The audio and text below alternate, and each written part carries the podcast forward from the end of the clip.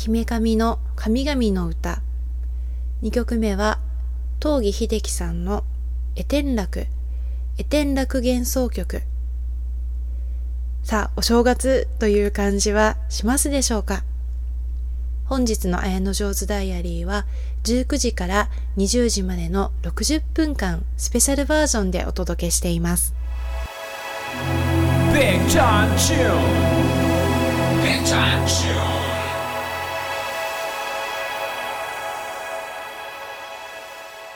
ここからは初詣にちなんで神社のご紹介をしたいと思います。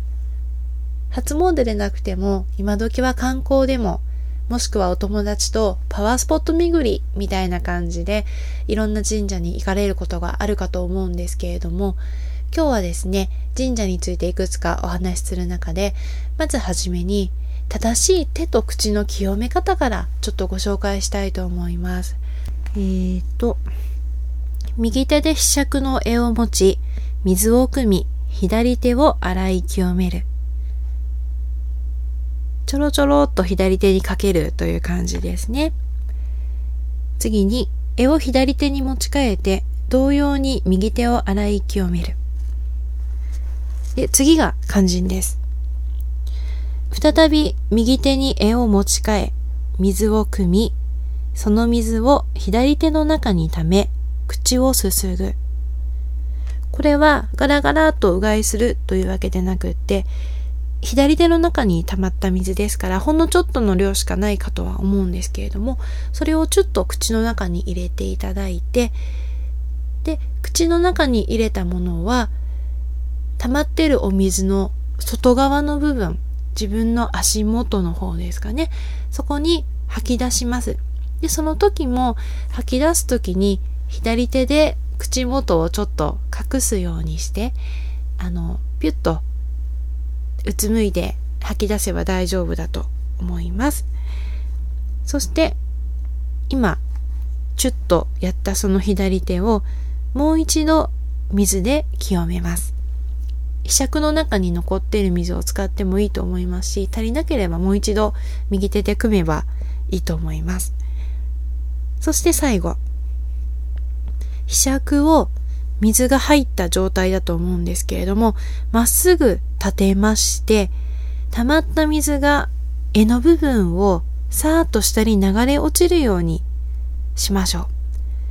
う。そうすると、絵自体が清められた形になります。Big John Big John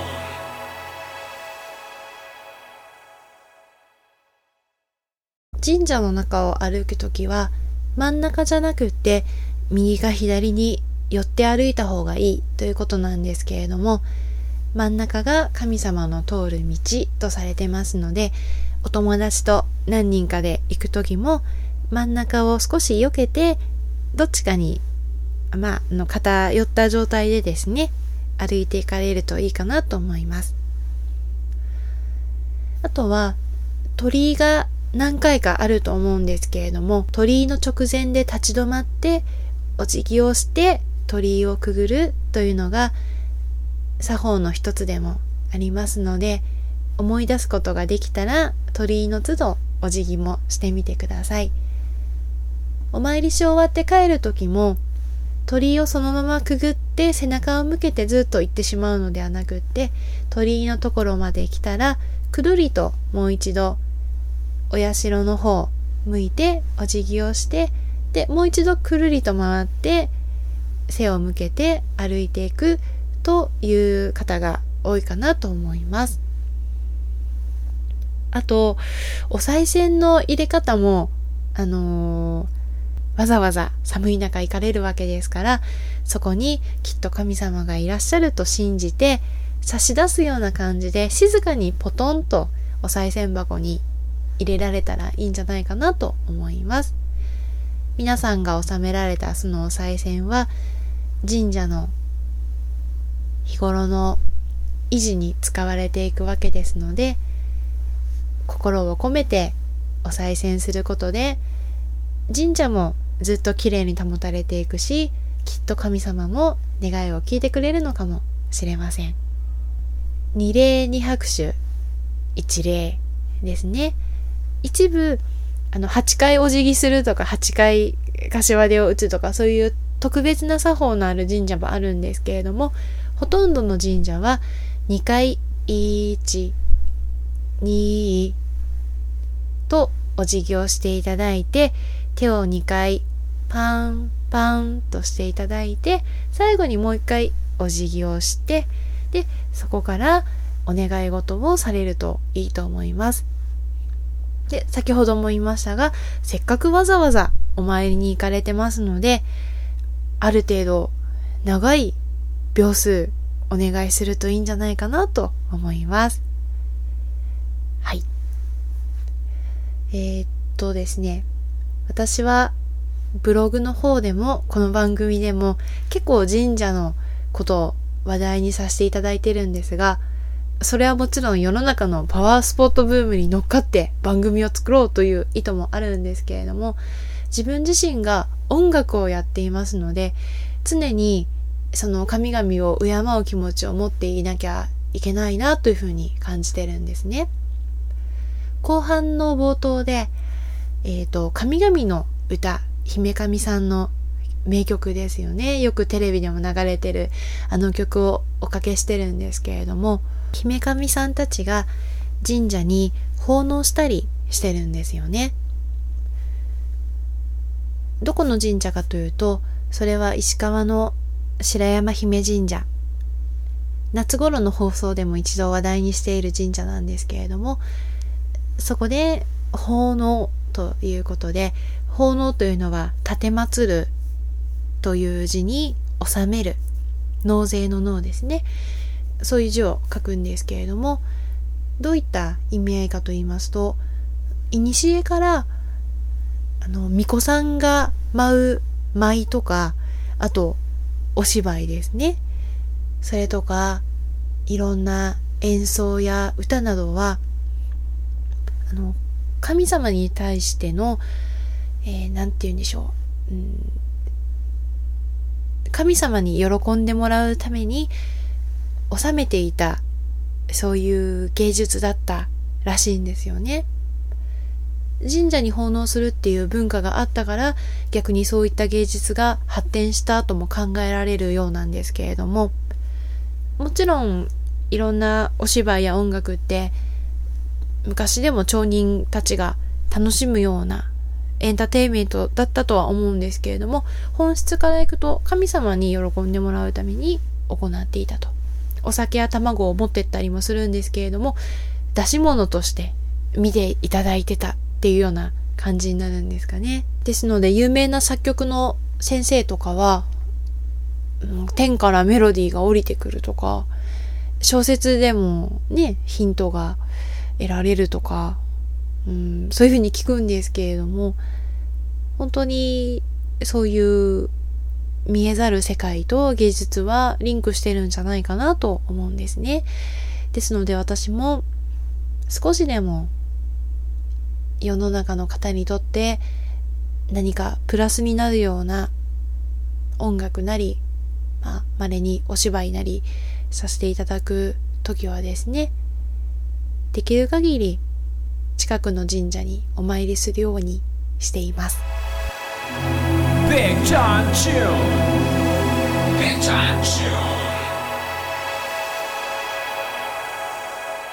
それではまたスマートフォンを取り出しましてえー、白山姫神社の公式ウェブサイトを見てみたいと思います。まあ、こういうウェブサイトで検索して分かっちゃうっていうのがね、本当にありがたいなと思うんですけれども。はい、えー、それではまず、白山信仰と白山姫神社というところですね。神社の言われの部分ご紹介したいと思います。石川福井岐阜の3県にわたり高くそびえる白山は古くから霊山信仰の聖地として仰がれてきました麓に暮らす人々や遥かに秀麗な山陽を望む平野部の人々にとって白山は聖域であり生活に不可欠な命の水を供給してくれる神々の座でしたやがて山への信仰は、都拝、登って拝むという字ですね。都拝という形に変化し、山頂に至る登山道が開かれました。石川県加賀の都拝の拠点として、御鎮座2100年を超える白山姫神社は、霊峰白山をご神体とする全国白山神社の総本宮です。それでは、祀ってある神様について。はい。こちらは、女性の神様ですね。えー、っと、白山姫の狼。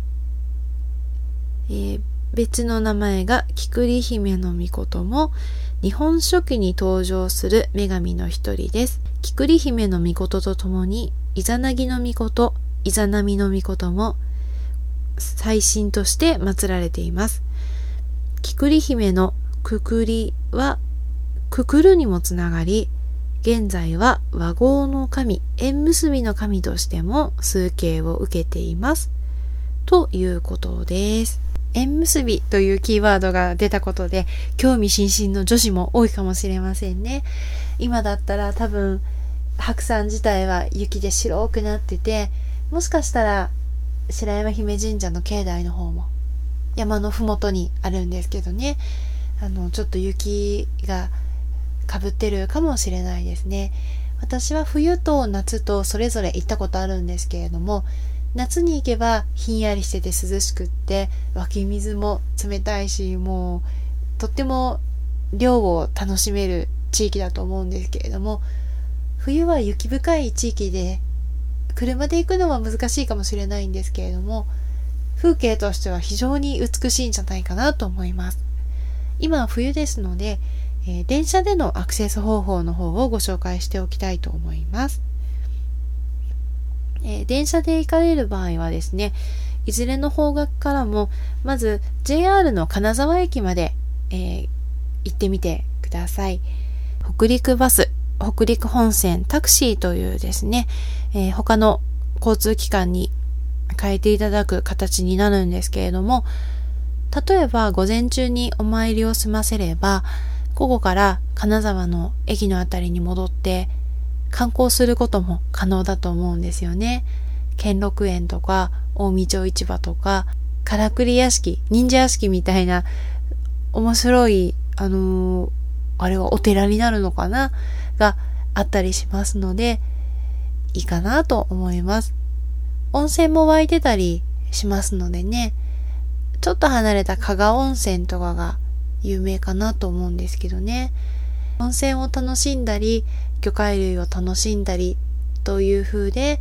石川をエンジョイしていただくといいかもしれないですね。さあ、ここでですね、私の歌を一曲聴いていただきたいと思います。作詞、綾野城、作曲、谷口義雄、綾野城、春を待つ歌。